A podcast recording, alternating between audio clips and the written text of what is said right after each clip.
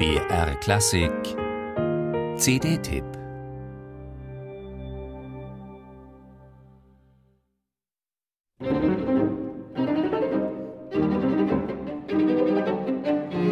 Im Wegschmeißen war er groß. Johannes Brahms war da durchaus radikal. Was den eigenen Qualitätsmaßstäben nicht genügte, wurde rigoros vernichtet. Bevor er endlich sein erstes Streichquartett veröffentlichte, hatte er nicht weniger als 20 Quartette komponiert und wieder verworfen. Ins Feuer geschmissen habe er das Zeug, schrieb er einem Freund, einfach weil er es nicht gut genug fand. Auch Skizzen und Entwürfe hat Brahms sorgfältig eingeäschert. Seine Werkstatt war streng geheim, weder Mit- noch Nachwelt hatte darin herumzuschnüffeln. Nur seinen engsten Freunden gewährte er Einblick. Vor allem an Clara Schumann schickte er unfertige Kompositionen, in der Regel garniert mit sarkastischen Kommentaren und der Bitte um ein unnachsichtiges Urteil.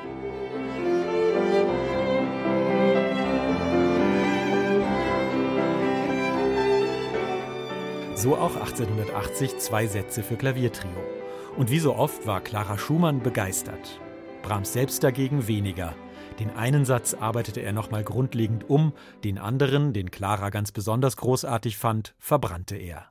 Wenn man sich vorstellt, wie viel geniale Musik Brahms auf diese Weise vernichtet hat, wird einem ganz anders. Dafür sind die Stücke, die seine gnadenlose Selbstkritik überlebt haben, so dicht gearbeitet, dass man sich ein ganzes Leben lang nicht daran satt hört. Und sicher hat es dem zweiten Klaviertrio Opus 87 gut getan, dass Brahms nochmal daran gefeilt hat, obwohl Clara Schumann schon von der ersten Fassung restlos begeistert war. Im Wegschmeißen war er groß. Nur einmal kam Brahms mit seiner Selbstkritik zu spät, beim ersten Klaviertrio.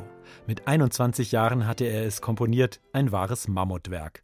Allein der erste Satz dauert 20 Minuten. Später brachte Brahms in der gleichen Zeit vier Sätze unter. Kein Wunder, dass ihm die Weitschweifigkeit seines Jugendwerks gehörig auf die Nerven ging. Er kürzte, war aber immer noch nicht zufrieden. Schließlich nahm er sich das Stück vor, ließ nur die genialen Themen stehen und komponierte es praktisch nochmal komplett neu. Diesmal allerdings konnte er den Gegenstand seiner Selbstkritik nicht mehr aus dem Weg räumen. Die erste Fassung war schließlich schon seit mehr als 30 Jahren gedruckt. Und ja, man muss es zugeben, die zweite, um gut ein Drittel kürzere Fassung ist die stärkere. Brahms war also vielleicht übertrieben selbstkritisch, aber eben auch alles andere als ein Verschlimmbesserer.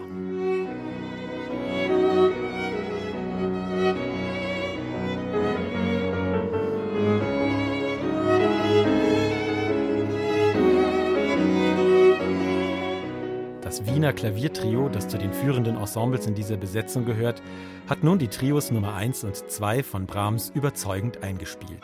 Klangsatt, aber ohne Überdruck, hochemotional und mit genauem Gespür für Proportionen.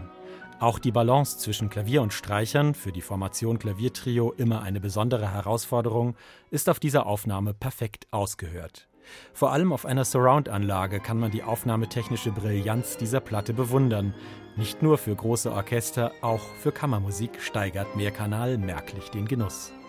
Auch deshalb kann man sich auf die zweite Platte dieser Gesamteinspielung von Brahms Klaviertrios freuen, auf der dann hoffentlich auch die überbordende frühe Fassung seines H-Dur-Trios zu hören ist.